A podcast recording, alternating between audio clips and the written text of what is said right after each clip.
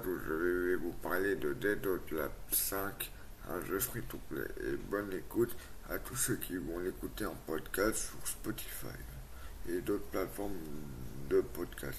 Alors j'ai trouvé le jeu très agréable à jouer, les combos sont faciles, le jeu est très joli. Et le seul défaut, c'est qu'il n'y a pas beaucoup de personnages et qu'il faut les acheter. Voilà, n'hésitez pas à l'essayer. Moi, je vous dis à bientôt pour une prochaine vidéo. Au revoir.